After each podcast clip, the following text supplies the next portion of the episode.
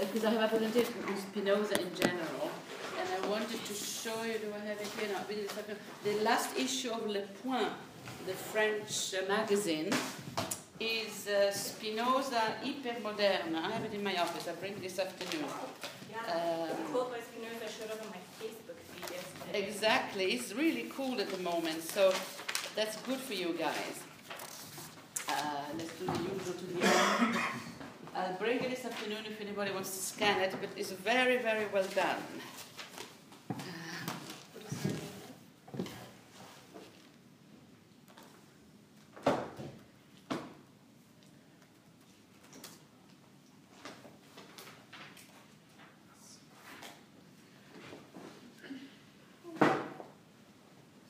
Okay, so good morning, everybody. Half of the class is sick, and we're already not many to begin with.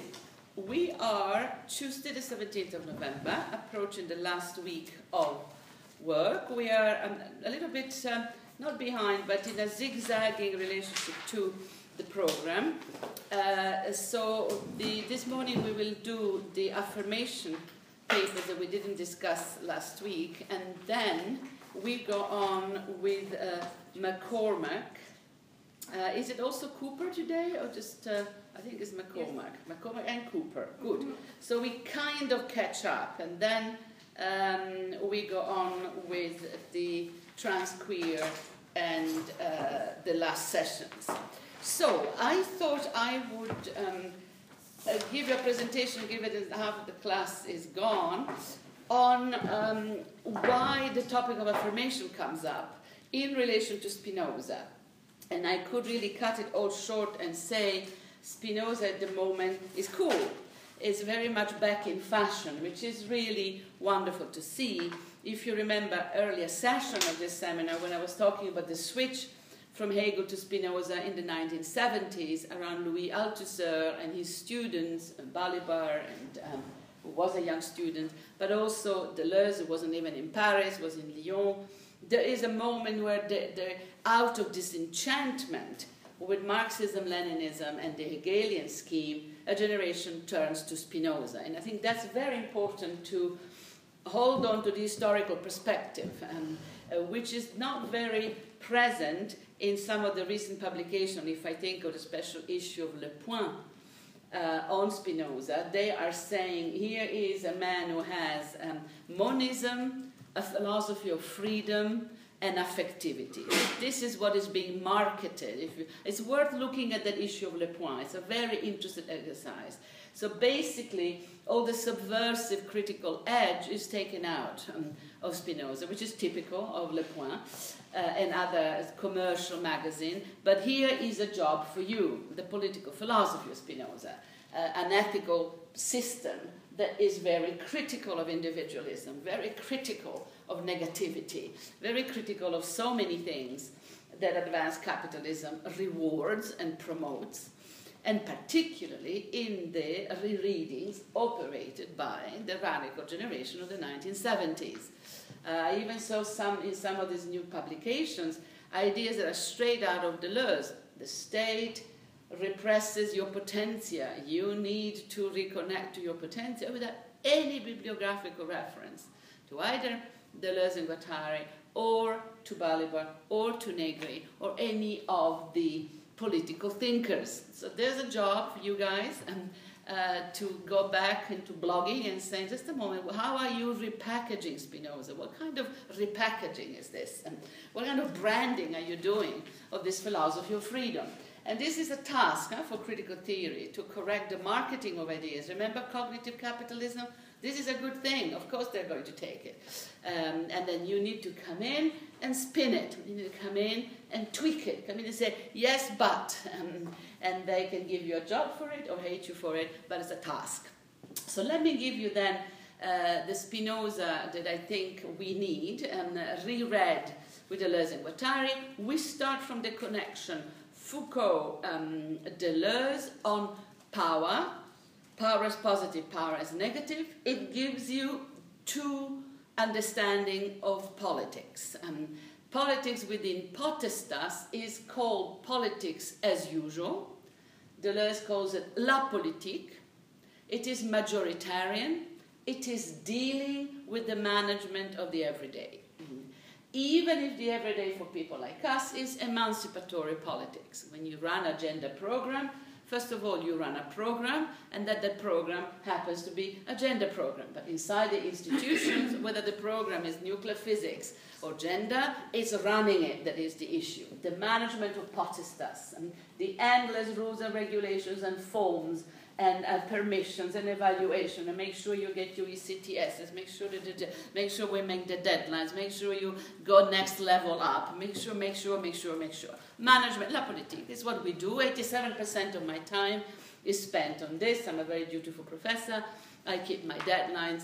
I am paid by taxpayers' money for doing it, so um, um, I do it proudly and well but there's no imagining that that is in any way subversive. It's an important thing to do, but it is politics as usual. So that is at the level of potestas. Important. I'm not being derogatory. It's extremely important, and we need to do it. Do it with pride and do it well when it, it, it is your turn. But the transformative edge, the qualitative edge, is in dealing with potentia. And the political, when dealing with potentia, is le politique, and it is minoritarian, becoming minorities, and becoming nomads is the process of actualizing the virtual, reconnecting to intensity. And in any professional life, in any intellectual spiritual life, that is always fragments of time. if you want to do that full time, then I don't know where in the 21st century you would go and get a job. Uh, in, a, in a Buddhist monastery, if there's any left, there's probably more Buddhist monastery in Switzerland than in Tibet by now, so you're in a good place. Um, uh, so don't aspire to what Virginia Woolf called the moments of being, which Deleuze would call the moments of becoming. Uh, those are crystallizations of intensity that you need to cultivate. If your own uh, intellectual, conceptual uh, intellectual passions gravitate around this, you really need to give yourself uh, the framework by which this can be the center of your life. That would probably make you a poor artist or a dreamer, but it is these are the choices. These are the life choices that nobody can make for you. I would advise you to be reasonable. I don't want you to be poor. So potestas has to come first, and then within that you negotiate the margins of potentia. I've had several students who have just gone for the, the life of the writer, the life of the painter, uh, the life of the, a few have taken the spiritual path. Uh, good for them, but times are tough, so um, try to negotiate margins.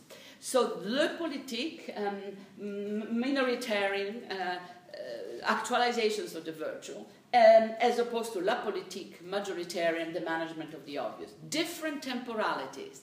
Politics, as usual, majoritarian is chronos, Greenwich Mean Time, linear, uh, dominant, state time, and synchronize your watches, and classic James Bond uh, joke. Um, uh, and le politique, the time of becoming, is aion. It's the, the, in, the, in, in, Nietzsche's term, they are the Apollonian and the Dionysian times, different time zones, different ways of relating to time. The stillness and speed of times of becoming, the linearity, predictability, in some way, gravitational force of the time of being of Aion. So, le politique, la politique, two universes really.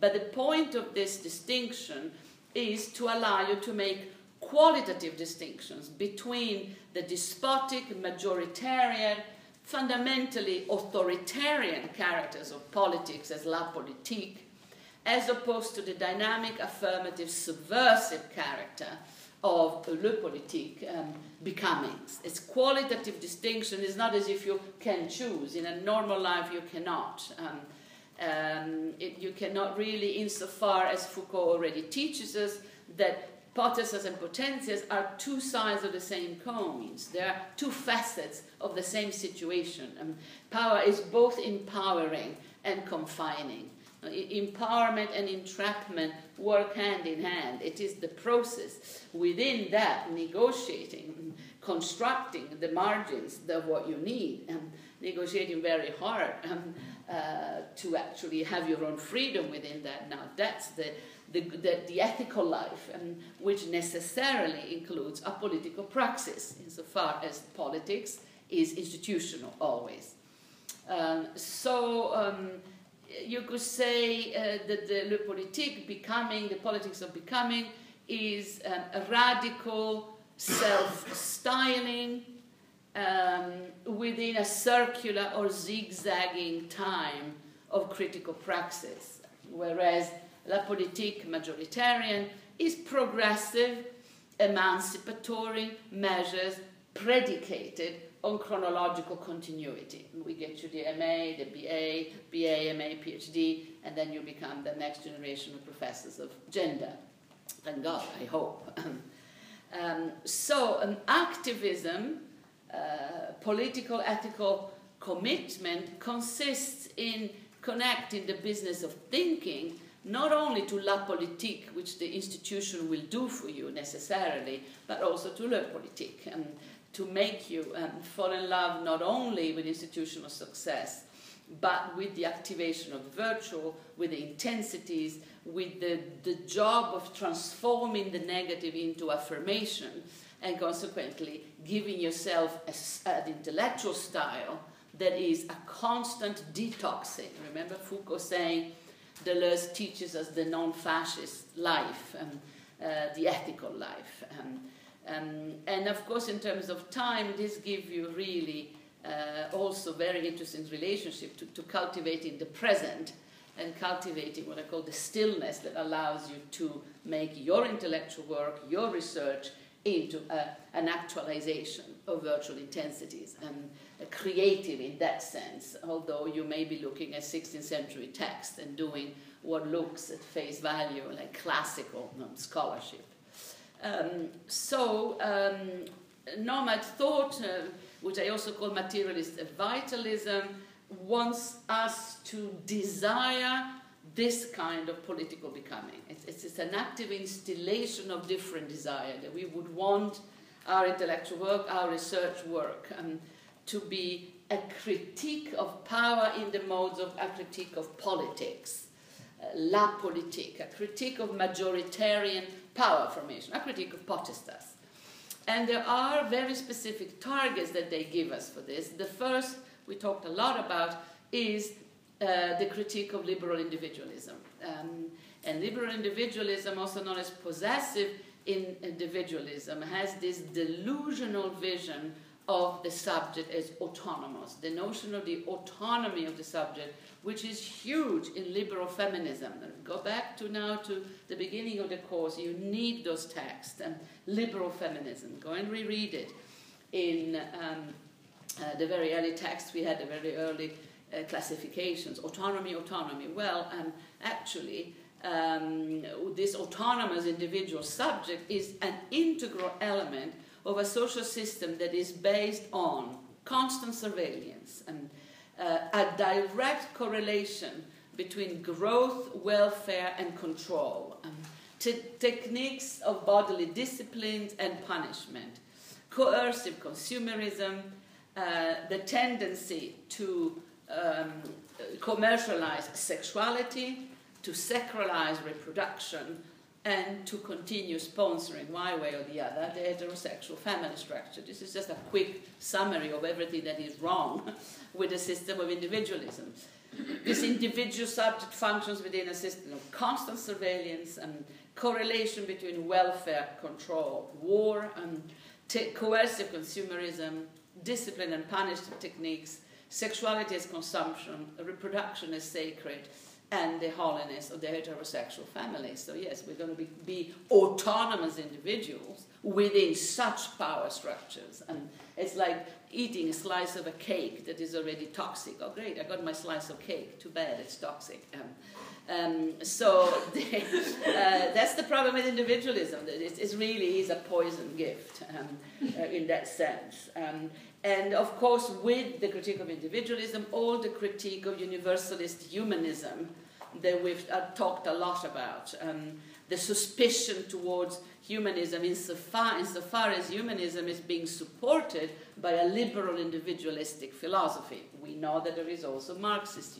humanism, socialist humanism. Remember again the early part of the course. But this is not the humanism that is being proposed today, even in this special issue of Le Point over Spinoza. It's how it can make you function better because it will connect you to your um, intensity and your potentia. It's you, it's you, it's always this emphasis on the individual. And uh, all of internet marketing is uh, you like, you like, you know like. uh, uh, you individualize, you personalize, me and me, my, my, me, my, my, my. It's insane. Uh, so we have this incredible opening and then immediately reformatted uh, by this very pathetic vision of um, individualism, incredibly effective.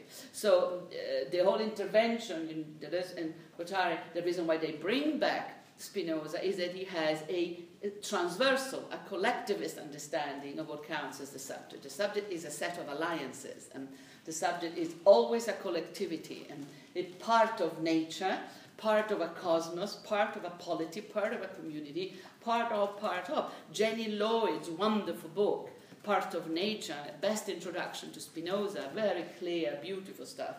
You know, we're part of um, relational ontology, which get reread in the 20th century as transversal assemblages, les, agencements collectifs, uh, collective agencies, transversal agencies. I mean, agencement says it, and assemblage is horrible, um, horrible translation, but agencement is, is clear. And so you need to you continue related to the individual as um, a kind of a grammatical necessity and a cultural convention. You can't speak of yourself as they, but if we had conceptual accuracy, that would be the way to relate to yourself. They, and a collectivity, multi-layered, a thousand plateaus of becoming subjects. And language will crack under the strain, but let's face it, contemporary sciences are hardly using any languages, and certainly in terms of science, they are using codes, and code systems. And and, and I think um, we need new codes, new ways of codifying this thousand plateaus of subjectivity.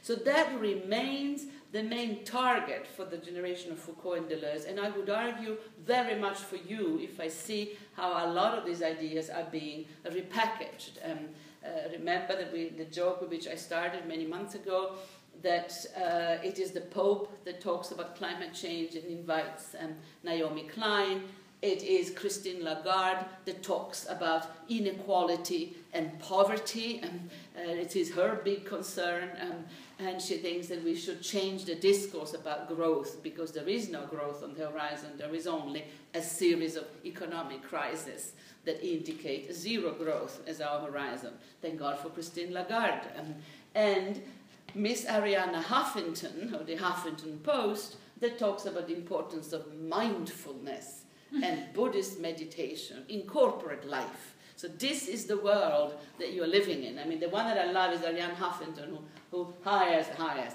works with 900 non-paid bloggers mm. for the Huffington Post, and then preaches about Buddhist mindfulness.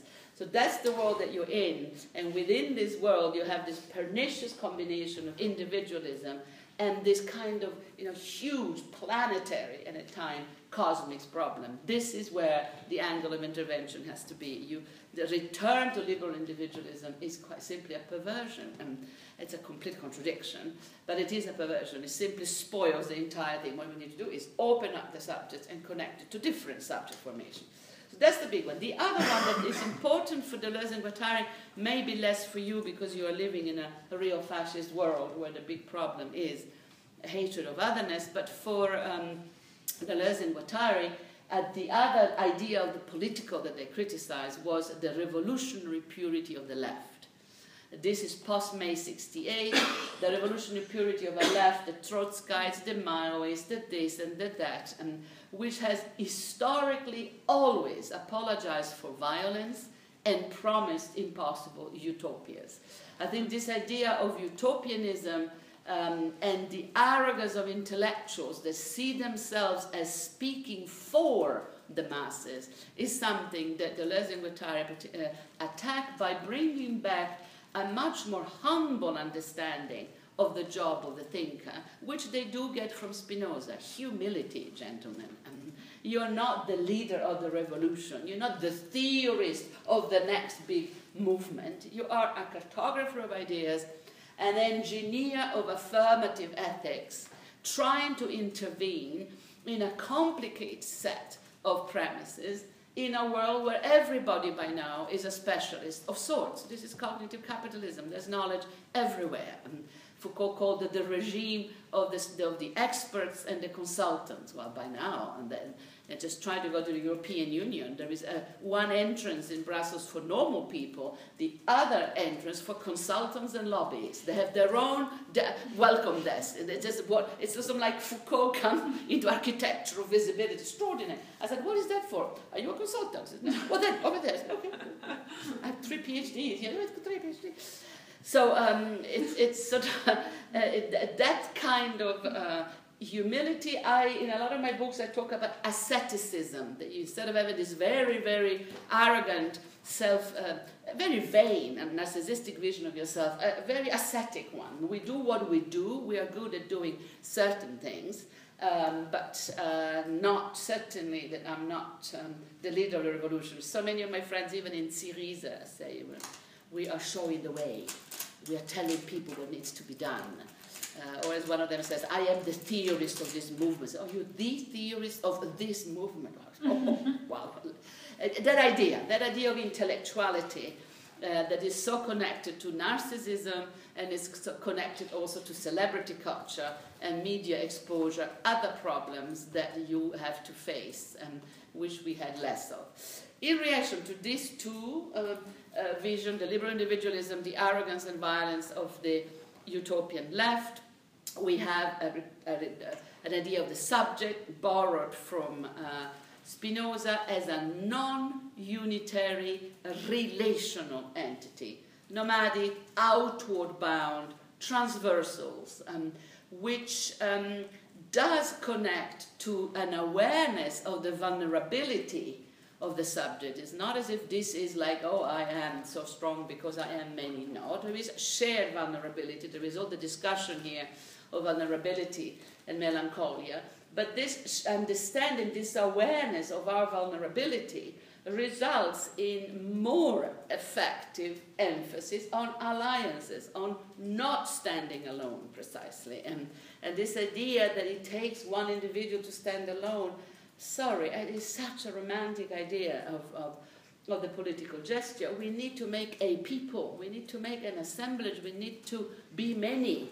Um, and in order to create an assemblage, you need shared ideas and especially shared affectivity. You need to care for certain things. And so, in the beginning, an affective composition of a people for a while, not forever. It's not the ruling a the, world. it's a people gathered around a project which can take a lifetime or can take two weeks, depending. And and that people with that particular project enacts then the political um, gesture, whether it is within potestas, changing the university, changing the curriculum, whether it is within the register of potentia, bringing in serious alternative and uh, experimenting with intensities. And I really want experimental labs in the fundamental humanities and labs that would actually experiment with very different terminologies, very different concepts, assuming a different vision of the subject of knowledge, transversal, nomadic, multi-layered. What would it be like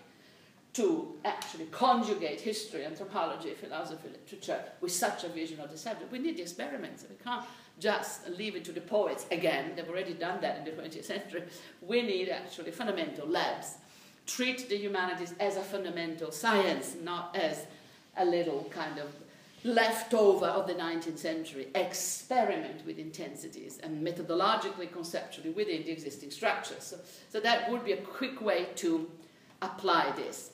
Uh, a recognition of vulnerability, recognition of shared uh, kind of cares, and strengthening numbers in the qualitative sense of it. So to be stressed here um, is uh, embodied and embedded nature of the subject. Um, which has um, relies on that profound optimism. Remember that we talked about monism, being a profoundly optimistic vision of, of humans. We are positive hum- beings that, that are attracted to the expression of freedom. We are fundamentally good, to use a simple moralistic um, terminologies. Um, uh, unlimited confidence in lived experience. Um, uh, sort of um, politics um, of everyday life, embodied, embedded nature of the subject, you're a little bit in love with life um, in this philosophy. It's, it's ontological optimism. And this is why Hegel gets very irritated, because um, he is the negative one. He's the one who's the oppositional thing. I think this stuff is silly. And there's always a risk every time you defend affirmative passions, affirmative values, the risk of cynicism, of people saying, oh, you mean it's about affirmation? It's about af- happiness? That's silly. Because happiness is silly, but melancholia is noble and intelligent. Explain this one to me. And the nobility of melancholia has pedigrees that goes back to the 17th century, the, the anatomy of melancholia and all those texts. So why do negative passions have such a high status? This actually relates because um, when I was reading this article affirming the affirmative, you mentioned your discussion with Judith Butler, uh, and so I had a look at the reference in um, Undoing Gender, um, because of the, the, the, because of this criticism that appears in affirming the affirmative against ethics based on lack, uh, ethics based on. Um, it's a major, yes. Well, yes. So it's also Levinas. Levin's two strands of Jewish philosophy, Levinas versus Deleuze. Yes, and so here is interesting. Um, I don't know. I don't know whether this is clear though. I, I, is this clear? Are you going to talk about? Yes, okay, yes. Do. I was thinking of reading the passage from Undoing Gender. Do. Should I? Yes, yes, yes. But I hope, yeah. Is because I was started struggling to understand it. Maybe this passage can somehow explain this yes. to me, the Go difference between your vision. Um, uh, so my sense is that it would be right to say, as Braidotti does, that I sometimes stay within the theology of lack, that I sometimes focus on the labor of negative in the Hegelian sense, and that this involves me in consideration of melancholy mourning, conscience, guilt, terror, and the like. I tend to think that this is simply what happens when a Jewish girl with a Holocaust psychic inheritance sits down to read philosophy at an early age, especially when she turns to philosophy from violent circumstances. It may be also that I'm concerned with often with questions of survival, since I wasn't sure that either my own gender or my own sexuality were going to allow me to be immune from social violence of various forms. Survival is not the same as affirmation, but there is no affirmation without survival. Survival, however, is not enough, even as nothing more can happen for a subject without survival. Uh, when Braidotti considers pain and suffering and limitation. She's moved to find a way through and beyond them to engage a certain activism that overcomes passivity without taking the form of mastery or control. This is a fine art from that is crafted through a certain resistance and finding the possibilities for both affirmation and transformation, what might be difficult, if not potentially dangerous, new technologies of the body, global communication networks and patterns of this uh, transnational immigration and displacement. So um, I think you point, put your finger on something really important. Um, uh, several things here. This discussion with Bartholomew has been going on for many, many years. Another moment where we dialogue on this, because this is a reply to my criticism, and, we, and you know we're the best of friends, but we really disagree. It's fantastic. I think we're trying to imitate the philosophical friendship, where we really, really I think, love each other. We just don't agree. I mean, is, that a, is this a tragedy? No, it's a productive relationship. The other place where we do this is that philosophy text that I mentioned in volume seven of the Continuum History of Continental Philosophy. We co-write the conclusion to that volume, explaining what philosophy meant to each of us, because we also have in common something very rare a typical of our generation. We're both from the working class. We're both from poor families. So studying meant the world to us. Um, and there also the big trauma of the Holocaust, um, uh, the, the, the, the, impact of trauma um, uh, for Judy and for me, the rage of survival and emerging from poverty. So it's, it's very interesting to see how obviously and uh, personal cartographies play a role on this. So there is that level, and um, there's been a already published commentary on this. Uh, Angela McRobbie has a commentary on a Braidotti uh, affirmation melancholia. She comes down on the side of Butler because almost everybody does. It's fine by me. Uh, I'm right anyway. Uh, um, but it's a very interesting. It's a very interesting uh, discussion the, way she puts it. So all of that is around. Now the conceptual core here is um, is uh, very serious. It is um, the value that you give to the negative experience. Um, and how you intend to rework it. Um, so I come from an anti-fascist family, and, and I consider uh, the traumas of the Second World War part of my traumas. I could make a list of other traumas, um, migration, uh, lesbianism. I mean, we can spend our life listing the traumas, but this is not my ethics. And uh, my cartographies um, consist in having potestas and potentia alongside each other, um, and never forgetting that um, uh, unless you're looking at cases of extreme domination, they do exist, um, and good lord, extreme evil and total uh, uh, genocides exist. Um, uh, Auschwitz would be one, there are many of those, but uh, it's not my lived experience. I live with the memory of that. Um, uh, our lived experience has been one of welfare states and, and the enormous impact of the tragedies of the 20th century. So we come here to role of trauma, cartographies, methodologies, and forms of loyalty. How do you express your ethical concern? And, and here the roads really divide. Um, Butler, just like Critchley, is a Levinasian, um, Levinasian Derridian, brilliant thinkers. Um, and for Levinas, you owe allegiance to the pain of the other always. Uh, Levinas is an extraordinary thinker where the face of the other, the pain of the other, is what you owe, you owe forever. Mm-hmm.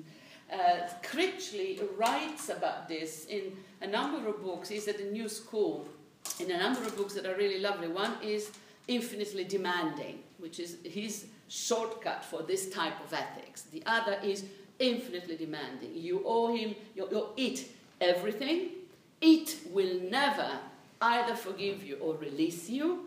You are kind of stuck in this mortal embrace of the pain of the other. Mm. That is why the only possible solution is mourning and melancholia, which, as you know from Freud, are infinite. You never, the work of mourning and melancholia is never finished. Read Freud, Mourning and Melancholia, uh, you see this in the reactions to, to the massacres in Paris. You see people just going into the mourning mode. Well, that can be it for the rest of their life. uh, it's infinite. And you can just, just drop on your knees, tear your hair out, those who have it, and uh, cry to the gods, um, howl with pain. And, and that is, and that's what we should do if you really want to honor the catastrophe of the 20th century or what is happening in our world, where by now we have to live with genocide and murder, our own and those of others. So it's one, it's perfectly noble. Uh, um, so Critchley writes about this, and also in the other book, uh, Faith for the Non-Believers, the, the last one, where there's a whole chapter on why he can only be a Levinasian. He completely is disgusted by affirmation, thinking that people who choose the path of Spinoza um, are just vulgar when the noble ethical form is to stay with this. He also acknowledges, because he's hilariously funny, that this ethical subject is a traumatized neurotic. because the trauma is forever present, you can never do anything except be traumatized. And the demand of how can you atone for this? The atonement is impossible. So you are in a constant deficit. Hence, the lack. You are forever, you owe, you owe, and you owe, forever more. And then you spend your life making up for it. Levinas, Derrida borrows from Levinas extensively. And you have bits of this, but differently because he has different genealogies in Paul Gilroy's post-colonial melancholia. It's the same argument. But there he has Fanon, he has humanism, and he has the rage of making blacks human so he has a, he has a massive he has energy.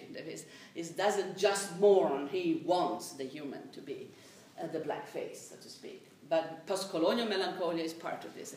Gilroy's argument is the problem with certainly Britain, but for a lot of European powers, is not being able to recover from the loss of the empire.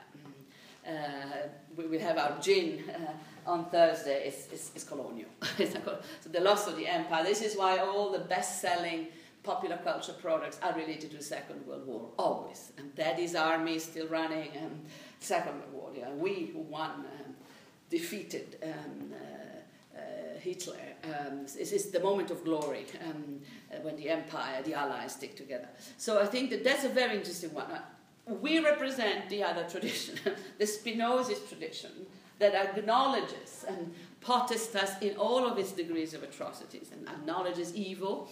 Uh, remember cha- the chapter of the ethics? I sent you the Deleuze practical philosophy. Did you receive that, Marc-Henri? I sent it last week. Yeah, il est dans le Moodle déjà. Did you put it on? Look at in the Moodle we have. Um, I could only find it in uh, in English, but of course, if you can find it on the net in French, Spinoza philosophie pratique, Spinoza practical philosophy. There is the chapter on uh, evil and pain in there, and there is the chapter that I absolutely want you to read, which goes Spinoza and us, Spinoza et nous. Deleuze's 10 pages by Deleuze that just have it all down. Superb. And there, it's another way of working the trauma. Saying, oh, well, potestas is a sequence of traumas. Point number one, not one, not the, forever, the only one. And traumas, imperialism, colonialism, Hiroshima and Nagasaki, and ISIS, how long have you got? You can, you can spend your life making cartographies of those. Potestas galore into domination, into genocides, into, into expulsions, into so masses of that, but not one matrix. This is not a Hegelian system where there is thesis, antithesis. It's multitudes of. And then the ethical life consists in saying, okay, insofar as I actually have survived, my duty is to reconstruct. My duty is to extract from these masses and debris the energy to actually do better, to actually actively, yes, it is a way of moving on, with pain in your heart and tears in your eyes, but you move on because we have survived, because life in us lives. You can, you know, go one way, mourn it, and you can also um, go with Spinoza, build it. And, and I think that these are what makes you choose.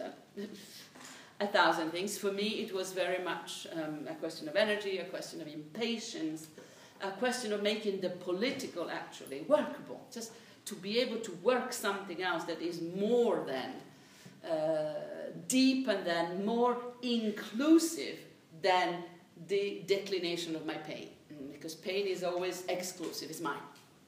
But if we can actually make an assemblage, and there's a lot of discussion gender now about pain. Are you respecting my pain? And enormous respect for your pain, but there is a job to be done. so I think that it is, it is that Spinoza is explicit about this in his chapter on evil, saying the ethical life consists in extracting from the situation the relation, the project, the conditions that allow you to overturning and inject different affects and different passions into a social system that God knows needs them. That, but you don't do that alone, ever. Your pain is alone, the project is collective. And that's why the ethics and politics go together. You jumped out? So the, the, the two divisions, I mean, there are different traditions. And of course, a lot of people do bits on, it's a question of cocktails. Of course, there are moments of intense mourning. What else can you do? Um, uh, but you, the difference, I suppose, is the politics of location. And that much as you respect the memory of the traumas, you are somewhere else. for me, accounting for my locations of power is where we really differ. Yes, I may have, I may be the inheritors of historical atrocities, but I'm a big time professor, legal, um, you know, out lesbian in a big world. I mean, does that not matter? Does, does my own potestas not matter in this? This is where the Foucauldian moment for me pitches in. Accounting for your own powers, well, that's there as well. It's not a question of either or, it's a question of and, and. And so there, I think, there is a kind of a distinction. Does that answer your question? yes, it answers, but uh, I actually wanted to ask further because it, um, it sounds like to some extent the split is about different forms from which one generates ethical, one's own ethical energy. So both of them from the Jewish tradition. It's the other thing. Huh? Levinas, uh, Spinoza. I mean, Levinas gets it straight from the Torah, uh, from the Jewish, uh, which is where Butler will go after this. Huh? She will go into Jewish thought. Uh, uh, because that, that, that uh, obligation to otherness is part of the Judaic tradition, whereas we have the Kantian contract tradition to come with. That's very interesting. Um, variations on Jewish philosophy and the fact that both of these were Jews probably plays a role in their relatively marginal status in the history of philosophy. I think that there is a strong Jewish thing here. Sorry, brackets. Mm. No, no. So if because it sounds to me like to some extent, or I would like you to elaborate further. Um, to some extent, these are different sources from which one can generate ethical energy. So here in Butler, the energy, the energy comes from atoning, atonement that is impossible, um, and some kind atonement for the trauma. It's, it's in Freud. Mourning and melancholia are an end in themselves. There's yes. no other. I mean, and then the, the other who is informed, uh, you said, infinitely demanding. So it seems like the effects of it, to some extent, would suggest a certain, um, a certain a wish to to help the other, uh, community. Absolutely, it, it is a form of loyalty to the pain of yes. other, recognition of the pain of other. So in yes. a way, it seems that the effects, the, the way you just described it right now, is are not different when looked at with what the person does with the potential. Well, the problem is so negativity and affirmation. And we, if you read this, well, with anybody, but certainly explicitly with Spinoza, any negative affect, pain, envy, mourning, shuts you down. Okay. Doesn't open you up. It's a dimmer. In a, in, in, a, in an ethology, in a, in, a, in, a, in a Spinoza's philosophy, these are shutdown exercises and because you, you cave in under the pain. And, uh, and, and then within that, in a Spinoza's universe, you sink into apathy and despair. So it's a form of sort of intellectual and spiritual suicide. In the Levinasian universe, that is the ethical position. I mean, and traumatized neurotic, I think Simon Critchley puts it beautiful. And the ethical life consists in cultivating that. And out of that, you, uh, you know, honor and respect. You can do all sorts of things, and the pain of others. In a Spinozist um, uh, ethology of forces, that is not the ethical life. Um, the ethical life consists in acknowledging all that, sharing it, take the time that you need, out of that you construct modes of relation. You don't allow the pain to shut you down. You need to have this relational enhancement. And, and that can take a lot of forms. Um, and of course, one thing that's now exclude the other. You can, you have a lot of Holocaust survivors that go into classes, into schools to talk about it. And you have a lot of them who don't talk about it at all, like Primo Levi, write a book and then uh, they commit suicide. A lot of that. The uh, uh, infinite way is whether you live with the pain as an internalized personal trauma, which goes into then the Lacanian story about the lack the constitutive lack. And in this case, Simon Critchley has a beautiful paragraph in his book that I studied attentively when it compares the notion of the individual in Deleuze and the notion of the individual in Levinas. Individual, well, we are not individual, we are individuals. We are split subject. And, uh, but what are we split by for uh, the Levinas and the Derridian Lacanian tradition? Um, you are divided, you're split by the pain of the other. And that is like a splinter that goes into you and forever separates you from any possibility of unicity and totality. And you will spend the rest of your life atoning for it. so there's always lack, and there is the demand for recognition that you can never fully fulfill. And how can you atone for the Holocaust? You can only you know, make up and make up and make up. The individual for um, uh, Deleuze is um, the uh, becoming a nomadic subject. It's a subject that is divided by multiple uh, forms of both recoding by capitalism, but also uh, flows of intensities. And uh, it, it is and positive and negative. And uh, we, the, the individual is uh, no, the, the, the, virtual that cuts through us and uh, explodes us towards other plateaus of being. So it's not a, a, a, denial of the pain, it's another way of working. But whereas on the, on the Deleuzean front we have a discourse about vulnerability and pain, on the Levinasian tradition there is no discourse about joy and affirmation they are either, as, as Critchley says, vulgar, or even immoral. How dare you talk about affirmation in a word like this?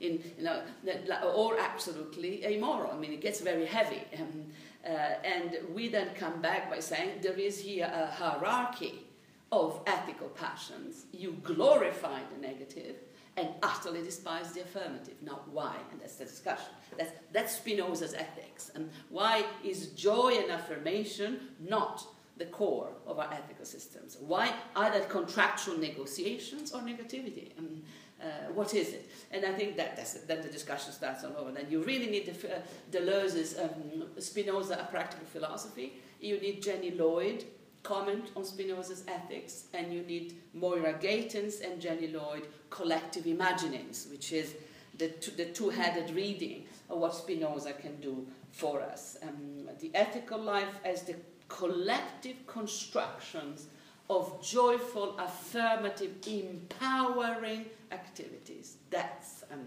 the answer to this. Uh, with pain in your heart and tears in your eyes, but you get it done. And think that, and you know, at the end of the day, it's thin lines because you can come from the front of negativity and uh, do it anyway. But there's always the moment where the individual comes in and my pain. And that, that you will never get on the Spinoza's front. And, and because of that, sometimes we are accused of not caring of being you know amoral it's not that it's, it's not it's it's not the pain is not privatized and it becomes an affect it takes a society to make uh, a massacre like um, Paris happen, it takes a multitude of factors until somebody pulls the trigger.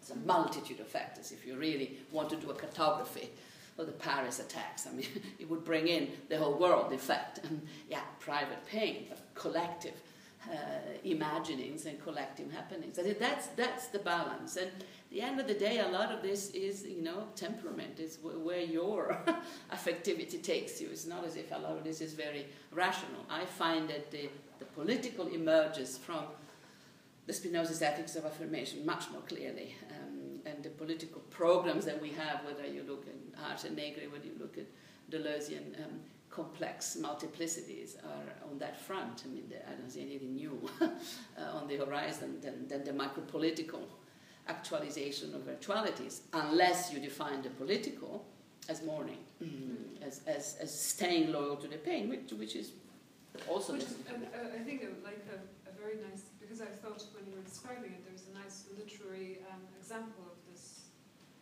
debate uh, when in Brothers Karamazov, I don't know if you've ever between the two central characters, so Alyosha, the, the upbeat brother who mm-hmm. lives in cosmic, almost cosmic being, and the Ivan who recognizes the pain and stays loyal to it.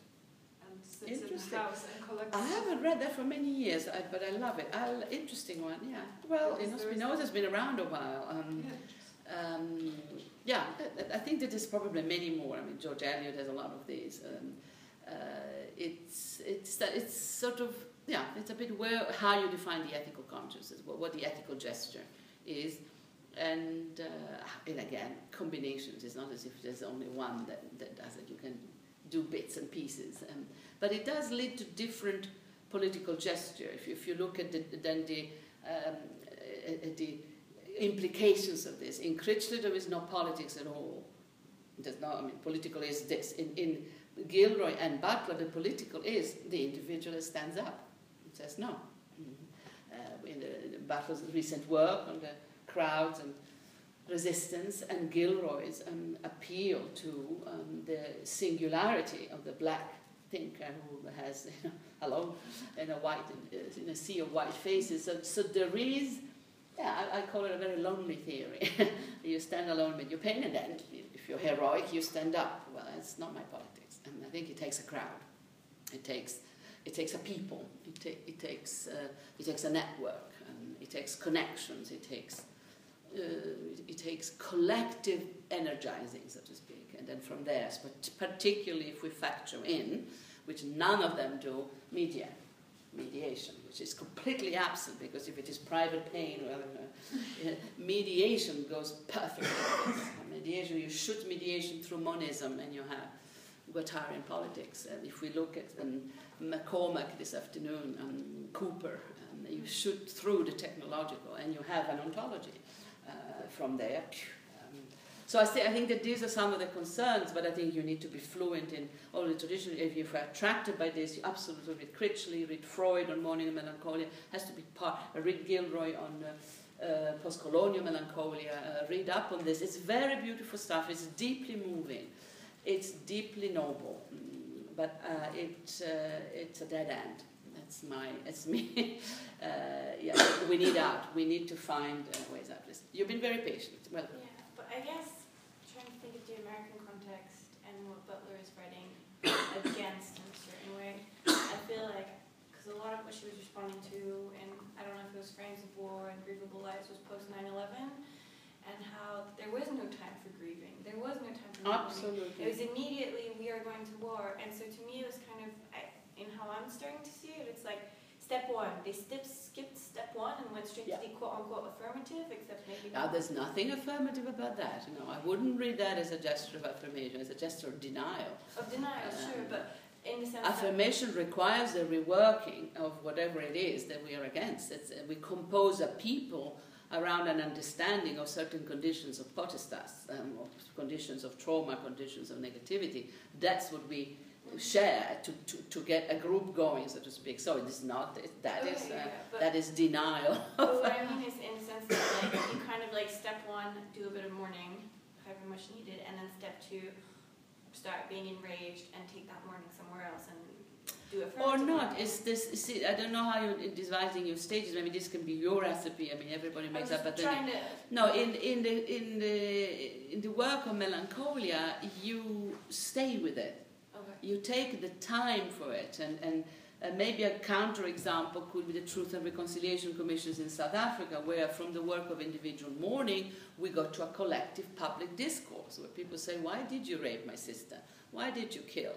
Uh, my parents, which it takes and in, what it takes to do that to, to the victim between victims and perpetrators. And, uh, and there have been other cases of sort of semi psychoanalytic almost working out of the traumas. And I think we need a massive one on Islam. We really need a collective, uh, particularly in, in, the situation in France, which is very specific. France has a specific problem uh, with his Muslim youth and with their Muslim youth. So we would need discussions about this. So you have always in the beginning the affective consciousness rising and the epistemic um, understanding. And that's true of any ethical system. Remember the beginning of feminism, the cartographies, the politics of experience. You sit down and say, Is, you know, do you have this problem too? And one on one, you start by sharing an issue, a problem, a question, a bit of pain. And then you discover that millions of people have the same problem. Boom, then we have a social issue here. um, a combination of the affective and the epistemic, that's true of any intellectual system. It's what happens next. Um, considering the scale of the horrors. And there you just need to read a little bit. Um, uh, some of Levinas on infinity, and I think face and Infinity, and uh, Infinity and Totality, some of it, it's beautiful stuff. Um, uh, where it says, you know, there is so much here, that the, the problems are of such a scale um, that we just have to honor them. But, you know, there is no feminism, there's only the Holocaust. It's, it's, it's the trauma, it's the trauma. Um, and that is a really big problem for me. It's a huge trauma, but excuse me, we have colonialism, Hiroshima and Nagasaki, we have the rapes of women, we have the lynching of LBGTs, for Christ's sake. Uh, why one? Uh, and, and of course, it is only the matrix, it's like the, the, the, mother of all traumas, and I fully understand that, and we're totally uh, guilty of it, but there are many others. So, so it's, it's, a very, it's a very, it's again the one, huh? it's, it's the matrix issue, is, which is very much part of the Hegelian one, but no, there's thousand plateaus of genocides. People are now saying from uh, Beirut, from Cairo, from Kenya, they're saying, but we have 300 dead a day and nobody has one moment of silence for them. What kind of Iraq? Because it's in Paris. And, and I thought, oops, true. uh, so if we want to, then you know, uh, how, how much mourning can you do? But the spiritual life, it, it, for me that's the spiritual life. You just mourn, and, it's, and, and you atone. And, and you, that's a, a, perfectly good way to do it. And Buddhism is the fastest rising so-called religion in the West for very good reasons. But I don't see the politics of that, other than, um, of course, uh, in staying loyal and, and keeping alive the memory of an incredible injustice um, that we are not allowed to forget. I, I'm confused how that's the spiritual life. Well, spiritual life, if you're, uh, you just mourn for the evils of the mm-hmm. world. Well, that's what they do. That's very cath. But the Buddhists, mm-hmm. the, the, the Buddhists oh, who no, just atone really and atone. affirmative of course, absolutely. But there is, you know, the permanence of death, meditations upon death, uh, the, the, up, uh, complete. That's why the Spinoza stuff goes so fantastically in China. There's, there's a resonance with Taoism and Buddhism, but there is also the proximity with death. And but not that there's like in your face. Same um, way that we understand it. I mean, some of the Buddhist ones I met were some of the, they just are, they smile all the time. They're some of the happiest Sure, but the Tibetan Book of the Dead. Not the Tibetan, but not the Tibetan. The Tibetan yeah. one tiny type of Buddhism, and everyone assumes that's all of Buddhism. But it's very interesting because I think that's one of the uh, fields of resonance with Spinoza's philosophy. Is absolutely that. Tibetan Buddhisms are terrible out of Buddhism. The rest of Buddhist is Mahayana, and Mahayana is like polar. Well, there you go. You've got. I think you got your topic. I think you got no, your topic. That, but. But I mean, you have here, and there, and there are of course degrees in between. There are also from the Spinoza's field, then you get people like uh, Negri taking the Spinozist thing and running more in the direction of some sort of neo Hegelianism because the multitudes are actually, uh, in a sense, predetermined. You know, indigenous people, LBGTs, and you, you, get a reconstitution of a, of a revolutionary mass. And, uh, whereas in a Deleuze and Spinoza, it stays micropolitical. That's why people are very critical, but micropolitical, if you get people inside cognitive capitalism actually spinning it around injecting different codes, well, well I call that really um, political and very dangerous. It may cost you a career. So I think there's a whole discussion of, of, and again, remember the political here is la politique and le politique, because it's potestas and potentia, because there's never just one. We're not in the regime of the one. It's always uh, a, a, multiplicity. So which one are you looking at? Um, uh, and, and to say there is no potentia possible out of any of the great historical traumas is to uh, diminish the capacity of the human being to process the virtual. I think that that is, and then we start again the discussion about the profound optimism of Spinoza's philosophy that the humans are essentially positive entity gravitating towards the expression of freedom. Mm. Uh, we are not divided and, and, and mortally wounded from the start, from the start, which would be the other tradition. Um, but you know, mix and bits of, of both, and they're both equally. I mean, they're, they're, they're both incredible traditions um, to look at. Uh, it's just that in our political culture, I think that there is a total domination of the uh, traumatized and the, and the pain. Um, too much of that for my taste, um, uh, particularly if I uh, compare it to a relative lack of analysis of the power that we do have. Pot, our own potestas is never in the picture. uh, there's a tendency in minority groups to only think of ourselves as hurt and wounded. And uh, it's part of it, but it's also a, a lot else. And so I, I repeat, um, accounting for the multiple entanglements with power relations has to be the starting point. Our cartographies of where we're at. We are legal, we're included, we're taken care of, we're actually quite powerful. And then we may have the memories of the greatest atrocities that ever happened in history, but they're memories, and that we honor because we are ethical beings.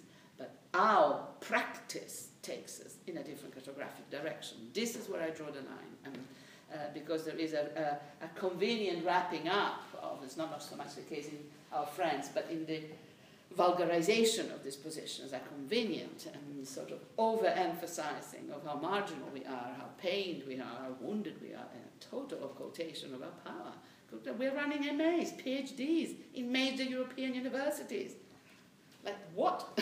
so it, it, we have no potestas, we are only victims. Come on. That's where we really um, uh, account for the power that you have. Account for it, not in any guilty way, but put it down as well. There is all of that as well. It's never either Well, or. it's It's and and. how it goes with, surp- with the notions of surplus population, where, um, well, precisely, I think that's to some extent what Kohlberg says, that the surplus has to regenerate itself or affirm itself, otherwise the ability to survive won't, as in it can't be centered on the past, No.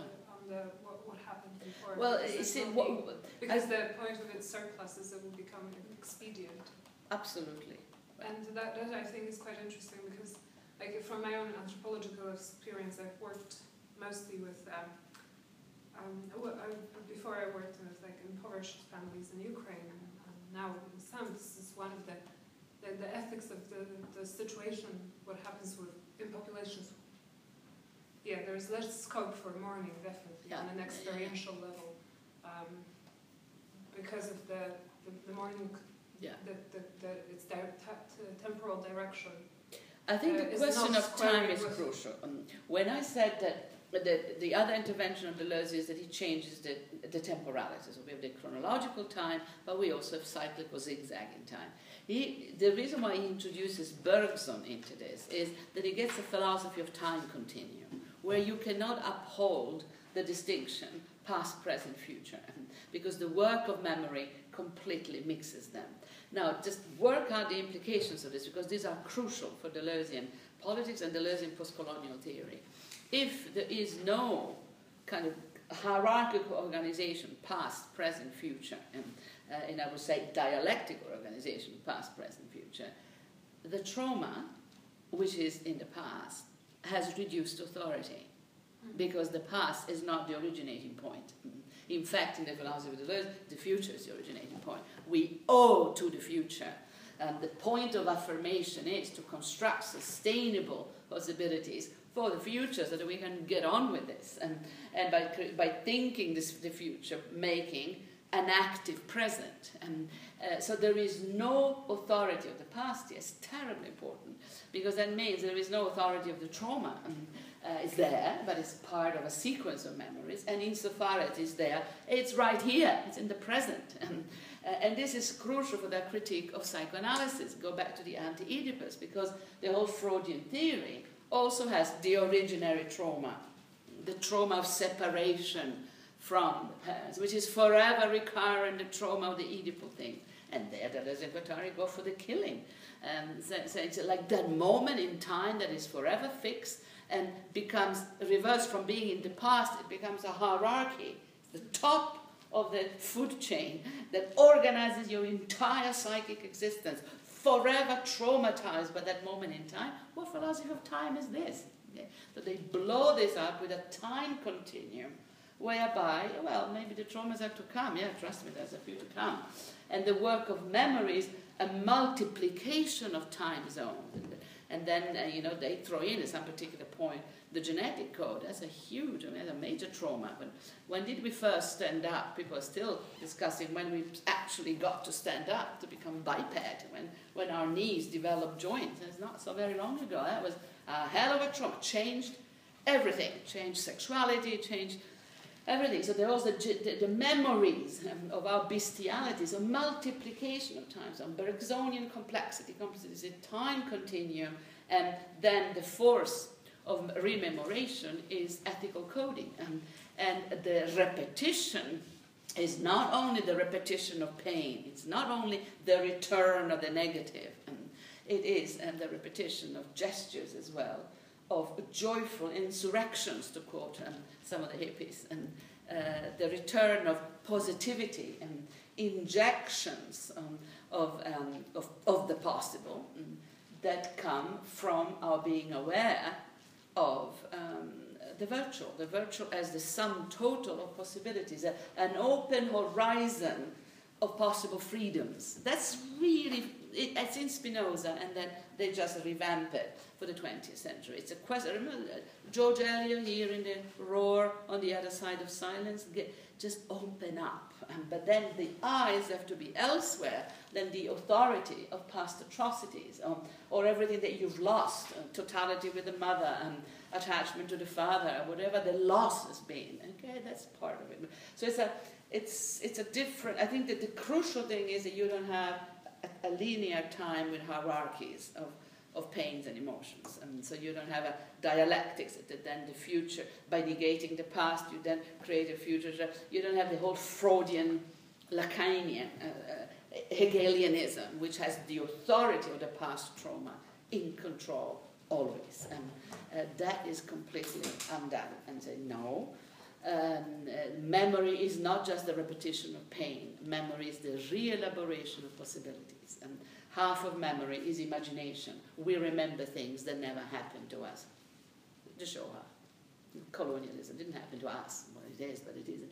But so, so I think it's that, that imaginary force which is intrinsically affirmative. The imagination is absolutely affirmative. Um, so I think, the, the, I think that the imagination here is a major one. And, that there is not a faithful replica of the past pain. It's re-elaborated in the very fact that it is not in the past, it's right here. Well, you're making up half of it. Um, um, so, so I think good, but that, that makes it, first of all, it makes it present, and secondly, it's not the return of the negative. It's not the eternal return of the lack. It's the constant re-elaboration of the possible. And it's another way of honoring the pain. Not the denial, it's another way of honoring it. Yeah. I think that that's, that's the debate. Um, so I don't, did you want to continue? Because it's a good way. I think you allowed me to say a lot of stuff that I had in the in the lecture. So do you have other points? I think this is really the crucial thing because it gives you both the ethics, the relationship to otherness. Notice that in the Levinasian, Butlerian tradition, the other, the other, the other, the other is really self-other. Huh? It's, it's, it's, it's binary, it's dialectical, and the other, the face of the other, the pain of the other, the demand of the other, Lacan as well. As, there is no otherness and discourse of otherness in Deleuze and Spinoza. They're being criticized for it because the other tradition is more dominant. Um, uh, but the discourse is togetherness. that's, the, that's the focus. Um, uh, assemblages, um, plane of compositions, um, others, um, but certainly multitudes and multiplicities, no abstract, transcendent, big O other. We're not in dialectics, we're not in, in, in self other um, dichotomies. It's a, it's a different um, way of going. Um, uh, others, multiple, um, human, non human, mediated, technological, um, uh, aiming at what? At assembling a people to get something done. Mourning can also be mourning, can be an but not not that caving in, that, that gesture. So I think, yeah, I think that, that so that gives you then the um, crucial discussion here, intellectually today, theoretically, is the question of the negative. Where we position the negative. Um, and that has, in a sense, in, gone away from the ethical debate, which significantly is very strong in gender, queer, and post-colonial theory in, in Butler and Gilroy and myself, because that's we are the people who deal with traumas and social injustices. If you go to political theory, uh, but you whole word Noys Toscano, it's the negative, um, and you will get endless publications on the position of the negative in this discussion Hegelian negation, dialectical negations, thesis, antithesis, synthesis. How do you make the distinctions? Now, there's another huge debate. Go.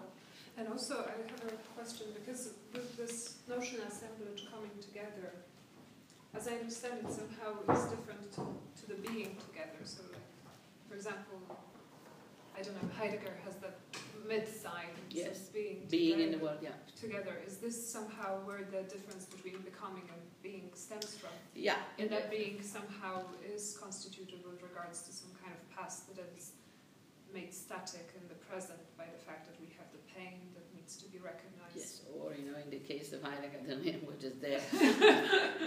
uh, um, no, I think it's it's crucial to so see that the becoming then the, the becoming is an act of constitution of composition. It's a praxis. Um, uh, whether you're looking at the becoming movement, which would be the practice of consciousness rising in terms of our own gender politics. And, and in the case of when it says women have to become women, man, that would be my, my line today if I were uh, the deconstruction of the power of feminists, including my own. Um, I think that's, a, that's really important. uh, what power we become. The becoming woman is a, I remember the political critique of potestas cultivation of potential. So you always have a split.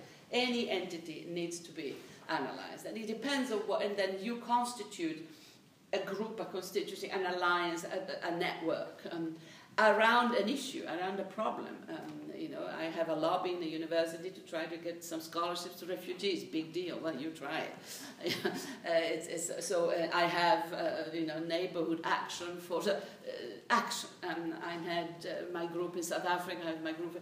Uh, you constitute communities, and within that, you do what you do. It's not as if you change dramatically and you become, you know the leader of the revolution, you're still a, a, an agent of knowledge and a producer of concepts, a cartographer, humbling doing uh, what we do best and con- contributed to the constitution of an assemblage, of an agencement.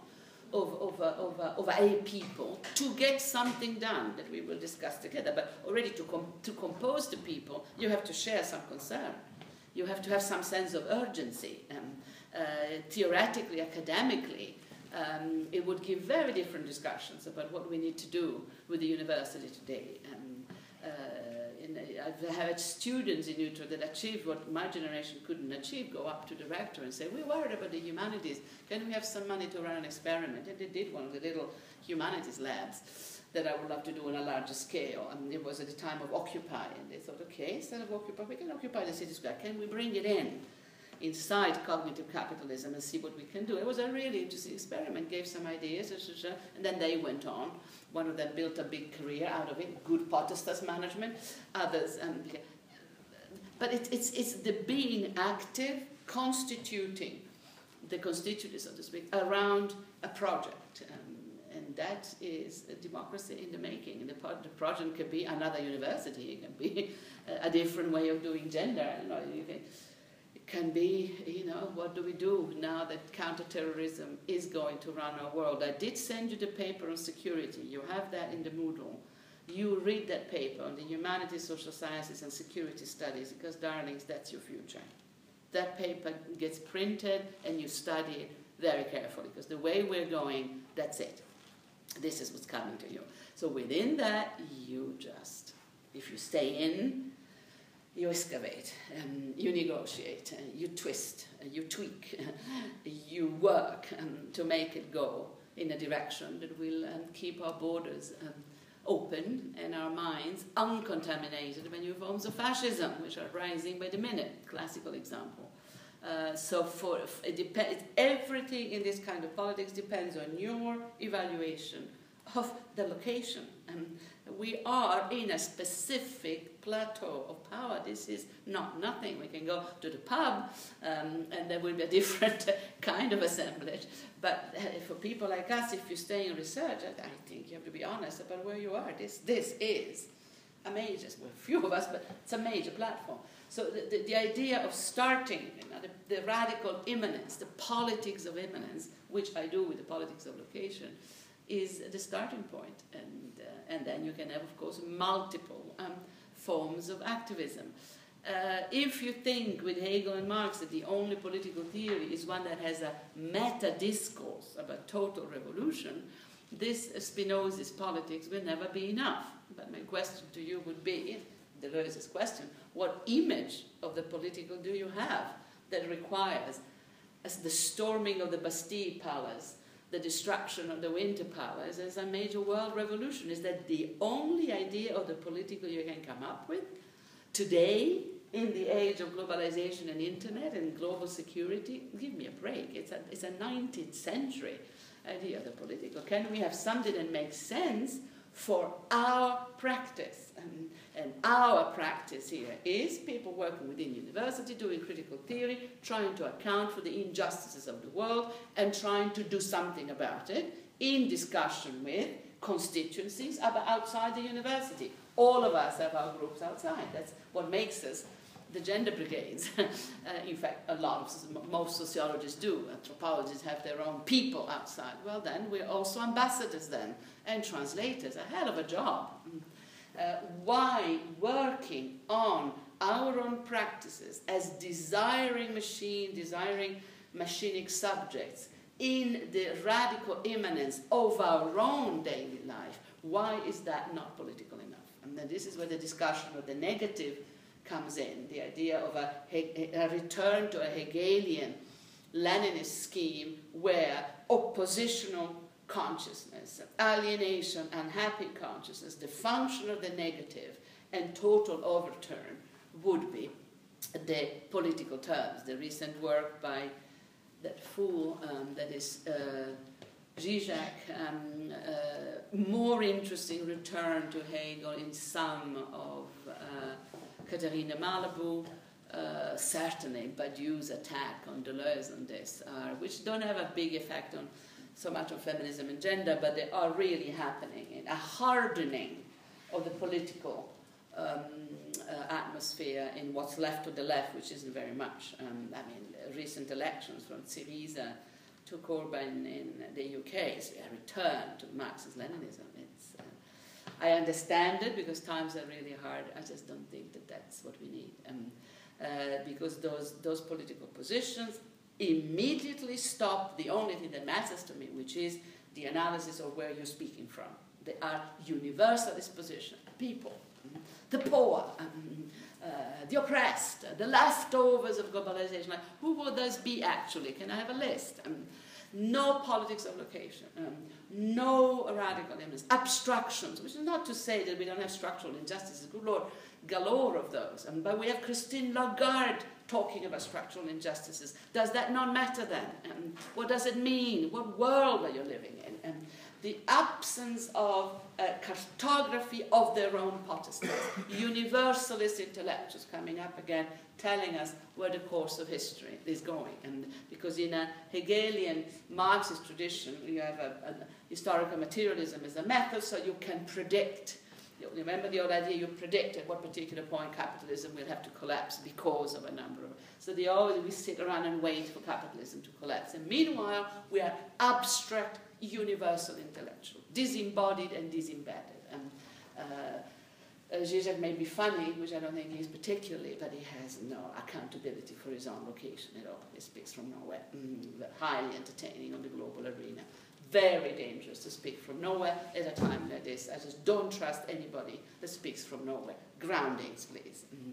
Accountability, radical immanence. potestas. Um, how much do you get for every lecture you give? I want, I want the economics. Um, I want the economics of abstract intellectual celebrities. I don't know how much I do, because that's how you ground it immediately. And then they are the, the, you know, the great advocates of the poor. I want the lecture fees. And I mean, I really do. I mean, it's, it's completely in your face. And can we bring you down to earth? The erasure of feminism. I mean, the, the, the return of Marx and Engels as, by these guys has deleted feminism. I mean, this is a battle that I've started fighting again. I had it again in Basel this weekend and say, you know, you have deleted 30, 40 years of feminism and post-colonial and race theory. And then you complain that there are no political alternatives and all you offer is a return to Karl Marx. You're adding insult to injury. Shame on you. And this is made, made for some conversation. Just look at that, look at that bibliographies that we haven't written anything. There has been no intervention. And then, oh, there's no politics. Well, uh, feminism is cultural. Post-colonial, oh, marginal, you know the political, hmm. you know, the return of Marx and Engels. You're going to have to deal with this. Now, so thank God that we have Spinoza creeping in, but it may be a corporate, wishy-washy Spinoza without the sting, the sting being the ethics and politics of affirmation, the critique of individualism, all of that stuff. And so you are, it's a very interesting repetition of the 1970s, actually. We have liberal individualism now gone really fascist because we really have xenophobia now and hatred of the others built in. So that fascist construction is uh, across Europe ready to go. And then liberalism gone really enlightened. And Lagarde, think uh, Lagarde. And then what's left of the left, either going nostalgically back to the Marxist-Leninist ethos, deleting our culture, or struggling uh, to have uh, modes of intervention uh, that would be more affirmative and the field of the Spinozist sort of. Yeah? It's quite a bit of work for you. So I don't know how much you need to know. I think if you read my essay, look at the parts where I talk about how it works, how oppositional consciousness works, how the negative is located. Did you have anything on that? Because the part on the function of the negative is very important. That, that we need, by negating the, the, by negating the negative occurrence, I am against poverty, I am against patriarchy, by negating what you're against, you create the reactive energy of opposition. It's a very different way of creating energy if you want to stay with a Spinozist reading. And you can create it by overturning out of profound care uh, for the future and then generate it yourself, or you can ping pong it by saying, I'm against, and by being against. I mean, hatred is a very powerful passion. Being against, you get the rebound and you get the energy of opposition. And then you get the antithesis, clash, a synthesis, the new world. So, so the dialectic is a way of generating energy. This is why the boys like Benjamin Noys, in a very important book on function of the negative, says we can't have a politics without the negative. And my answer is Deleuze has an understanding of the negative, of course, um, but it is an analytic function. Of course, you're against. Important to be against. From that moment, you don't make that the normative. I am against, so I am right, correct. And, uh, you make this a moment in a process The process is how do I do the overturning. So there's an analytic understanding of the negative in Spinozism in Deleuze, not a normative one. The norm is the creation of conditions of possibility for affirmation, for joyful countercodes, and for spinning in a direction that allows us to be transversal, open, experimental, and democratic. It's radical democracy in the making, starting from your own location of power, your own potestas, crucial, the radical immanence. You start from there. If you don't do that, you don't have politics, you have rhetoric, uh, you have trickery, and you have chicanery, you have dangerous formation. Account for your potestas, and, oh, shut up. Um, it, it's as simple as that. So I think that that's, yeah? Yeah, well, maybe it's not there are three questions I have, three different, or four. Some have to do with reading the Affirming the Affirmative together with Melinda Cooper's um, um, book, because I think that there's interesting parallels in that. She's a Rosi's girl. I trained her, except she was one of my PhDs. I mean, for the last year. Uh, so I would suggest that, well, uh, but maybe first just the affirming the affirmative text. What I still struggle with is this notion, in the notion of assemblage. Uh, two things. One is how how do you account for for relations of power? And, well, maybe this is already we've responded to that. Potestas and potentia. How do you account for your relations of power? Yeah, the important thing is not to, of course, you need gradation, obviously, but not hierarchical, because because the thing with power, if you do it with post Foucault, is that a lot of situations are reversible. Not all, but I've given you example, being a woman, yeah, okay, which color, which class. You can, I'm rapeable, but I'm also a legal resident. So, so it's the multiplication, being a mother, the, uh, almost every category as this, this multiplication of power effects. Um, uh, being young, don't forget the power of youth. Um, uh, being students in highly protective programs, which are overprotective, I think gender and LGBT, we really, now we should throw you out little bit into the real world. And, um, uh, so, so, the, so, so, don't forget, don't forget the potestas issues at all levels. I think that that's the crucial important thing. Um, a lot of them reversible. You can always sue me for harassment, which is a new type of power you have, which didn't used to be the case. Please don't. Um, but uh, it's not as if you know the hierarchy of the professor. Of course, it, that signature on the, on the page will get you the credits, but I mean, it's one moment in a far co- more complicated chain of power relations, particularly if you have feminist teachers, and, uh, which is an, yet another plateau of pedagogical understanding. And kind of related to that, because I think uh, it's interesting in your article when you talk about. Um, um, uh, when you talk about uh, the subject is not mediated linguistically, but rather in signals as opposed to signs, expressions as opposed to representations, and codes as opposed to interpretations. That's the, at the end of Beyond the Cult of the Inorganic. Okay. Um,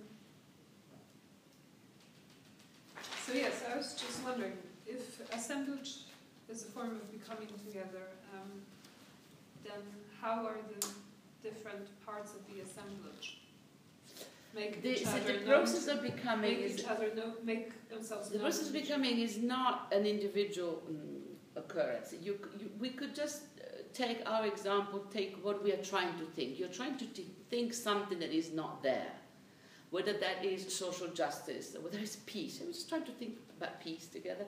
Uh, uh, you know, cohesive, peaceful, harmonious, multicultural society. Trying to think something that is not there, and what kind of subject of knowledge can do that? And maybe we just take it a bit, a bit out what we're trying to do here, right here and now. What kind of, and we're not so many, but I mean, of course, the, the technology will multiply.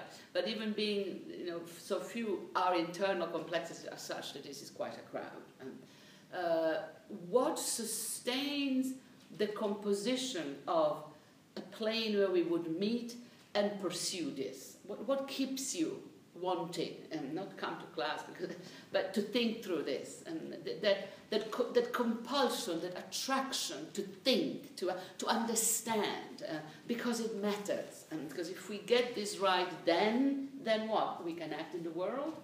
Uh, we, we can issue better information. We can feel better. But uh, why does it matter? I think that the, the affective here is absolutely crucial in a Spinoza's um, thing. To, why do you care, really? And you could be studying something else. That, and the effect is the glue, in a sense, is the glue that constitute a plane of composition. And, and then the work of understanding. But the work of understanding is a sharing um, of, of what we have. And then from there, maybe action. But you're not deciding on a thesis topic is a hell of an action because the, the plateau that we've composed here is within partisans, within institutions. And we can compose other plateaus and say, okay, now let's go out into the world and work out what the implications are, okay? And uh, then you get the rhizomatics of this, that from any plateau there are extensions uh, going global. And at the end, we are a people. Um, uh, and for me, the practice of the rhizomatic networking, uh, you notice that in our bilateral conversation is absolutely essential. And you connect, connect, connect, relate, find the allies everywhere. And uh, if they're not there, produce them, talk to them, make them. uh, it, it's, it's viral politics, it's, it's micro-political, it's constant, and it's unstoppable. And uh, the reason why we have a, a Deleuze wave at all, it came out of nowhere. Nobody at all organized an interest in Deleuze. We don't have anybody teaching him. Um, there are not chairs to major Deleuzians, all the chairs are to Derridians and linguistic people, um, the radical chairs, and then the rest is the conservatives. Um, so this thing was self-generated from somewhere, from nowhere, just by contagion because it resonated. And I think that's how uh, I think you know a revolution happens, and because to, cause to go from negativity to affirmation to the grandiose intellectual that represents the future of humanity, to the ascetic intellectuals that recodes, undoes from within and from without, and within cognitive capitalism keeps actual a democratic process. I mean, these are, these are two worlds apart. And the other thing is that um, by doing it this way, now it's me speaking, I combine my pastoral care, the potestas head, with my potentia care because I don't, I don't preach that you go out, drop out, and become some sort of uh, full-time radical. I preach that you negotiate and for Christ's sake stay in. This is not the moment to drop out. You stay in and you make a difference because if not, all is lost. And then, then all is lost. Then Christine Lagarde is the next feminist, yeah. Because you talk about po- po- politics of location, and I wonder how does it how does it relate to professionalization and division of labour? So, in other words, if you see today, I was in a train uh, coming to Lausanne, and um, there was a Syrian family inside um, the, the train, and it was clear that all the passengers around were looking at the family, and as if maybe interested in, in what was happening exactly, but no one asked the question, and everyone was afraid to cross sides with with with the people. So, in other, in other words, is politics of location a presumption that you understand your job as a, I, I suppose, your location as a citizen and the location as a student. Remember that, But- yeah, yeah. Um, and therefore you work from, from these, or um, are, how are you proactive, or how are you stepping outside this, this realm to which you are circumscribed? So, and because, because uh, perhaps what the power of this represent, representation um, representation has is that you can, it kind of transcends your location. So, you know, at the moment we Absolutely. see You need to go back to the- go Now I'm talking. You need to go back to this. I gave you a series of slides on this earlier on. We, we made the different phases of how the politics of location emerged in feminist theories, very much the beginning. Um, re-listen to that. If not, I will give you the slides. It comes from the feminist practice of consciousness raising. Consciousness raising, which is the model for the micro-political for Foucault. Foucault, in an interview, even says it. I got this from the women's movement. In an interview, never in his books. Um, Deleuze never says it. And uh, consciousness raising. It means we sit together and we compare notes. Uh, how is like you know I'm a lesbian? How does that work? Okay, um, that sort of and in, it became in the 1970s a real political practice, and it took the form of women's and gays coming away from the big assemblies. You know, we spent our youth in general assemblies where the Trotskyists and the communists and the left would tell us how the revolution was going to happen. And, and, and, uh, there are films about this, um, documentaries made in Germany, where at one point you see the women who were there cooking and making coffee for the guys, going into the kitchen and locking the door, talking about why are we making coffee for the guys? This is the beginning of European feminism. There's the woman who makes this is not Margarethe von Trotta, it's one of the other early feminists. You can get the stuff on YouTube, and and we, and then the leaders, the leaders of the student movements, are all boys, knock on the kitchen door and say, "You're not joining the revolution." Says, "Actually, no," and th- that's 101. And inside that, they talk about the power relations within this situation. That was the bit, that was the actual birth of European feminism. And in, I think that the, the, in America, it's variations on this. And comparing power relations within what was the revolution, saying this, this doesn't actually doesn't look very new, does it? Talking, yeah, collectively sharing. From there, acting. Already the reaction is always in a relation to. The rest of the movement says the women have gone mad. They don't want to talk to us. And then it becomes a practice. No man allowed. We want, but it is a practice of disengagement already from Marxist Leninist politics. And your politics has us still doing the dishes. So your politics doesn't account for power bodies. Yeah, this, this, is, this is 66, 67. And I think that remains the example. Um, so from the, uh, this, uh, in, in the scheme that I gave you, I, I did give you those slides. Um, the person with the political is ground zero. Person is the political. You are preaching the world revolution. You still treat women like rubbish. You know, if I can dance, I don't want to be part of your revolution. Separation, separate movements. And the gays, and even lesbians within the women's movements, and you talk about women, and you know, they talk about lesbians. So there is a clarification of the locations of power, which is identity bound, but, but the moment you share it, it becomes collective. There's always the personal, but the personal is um, collectivized by sharing the pain, the rage, and uh, the knowledge. So it becomes collective knowledge. From the personal to the political, which you, we would find a lot of literature in the 60s and 70s, Politics of Location, 1984, Adrienne Rich. Uh, I think you have that essay, and it's fundamental in where she absolutely systematizes the technique, saying it's about accounting for relations of power in places that claim to be marginal. We've had the separation of women and gays from the left, because the left is so macho, we really have had it. Within the women's movement, the LBGTs are creating their own issues because they are not, you know, the, the, agenda is different. And for a while, lesbians and gays stay within the women movements, then there is a separation of that. But these fragmentations are all very productive. They give you a sharper understanding of how power works. Meanwhile, the left continues on with its leaders and its machismo has not changed a thing since the 70s. And my disenchantment with the left being a radical left is total. They are just so completely um, universalistic, in a self serving manner. They have learned nothing from the radical movements of the 70s. The right has learned a great deal more in their perverse and nationalistic, xenophobic manner. They have made room for feminism and BGTs in a way that the left has not. So that problem really remains. It hence my quarrels with, with, with the Zizekians and Badiou, and it's the same old model, you know, coming out my nose. But to stay with your question, 84 then, we have the, the systemization. You really have to need it historically. Then comes the epistemological moment with feminist theory, Sandra Harding, that gives you the different schools of feminism and what the empirical, the standpoint, and the postmodern, what they all have in common is an attachment to the politics of experience to, to lived experience. It's there in all of them.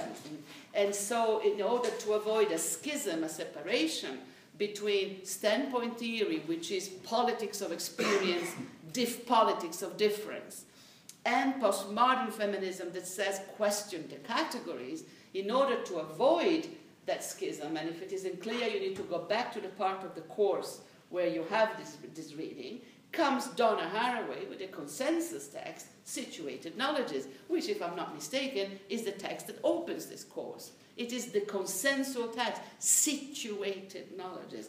Don't do the God trick. Speak from somewhere. Account for where you're speaking from, and you don't do that only by doing like we did kids, you know, you, I am a white a European and I live in the cosmos. That is not self-declaration. You need to expose yourself to the gaze of others.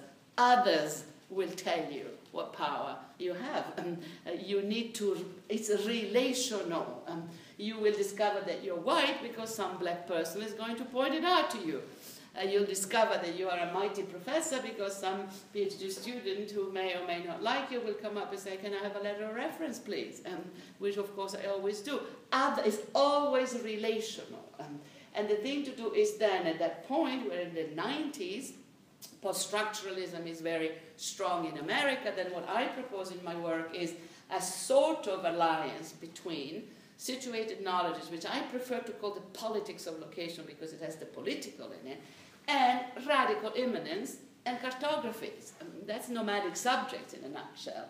As I actually these guys have borrowed from us without saying. So it's the same thing, only you, you sort of you plug them in. Cartographies of powers, politics of location. Click, um, and there I come in. That's my contribution. From there, then, rhizomatics, all the stuff that we're talking about. Um, uh, and I believe that one of the ways in which I make a people is through my bibliographies and genealogies, connecting across time. We really are not alone, you know. There is a long tradition of this. And studying philosophy ideas is a way of creating a people, bringing back in and Fanon and Bessel, click them together. Um, uh, the memory of those thoughts to actually sustain our own practice. So that's the exercise, and this means multiple cartographies of powers or cartographies of powers based on multiplicities. And um, they're more difficult to operate. At some levels, we are citizens looking at a Syrian refugee family. What can you do there? Um, uh, then you bring that information in here, different plateaus.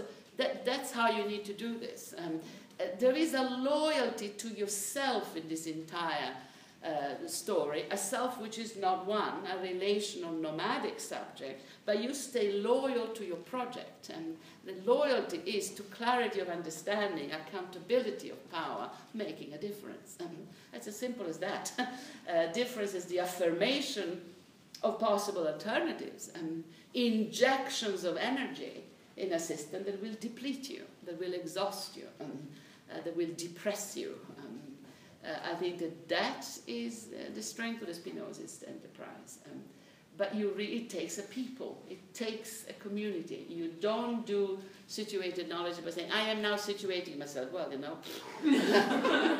uh, no, you are situated. You are the effect of potestas and potentia relation, and others will tell you. Um, and it's very difficult as you grow older, I'm warning you. Um, very difficult because life accumulates experiences. Uh, some experiences I have never been able to process. And I told you about this um, before, uh, my knighthood.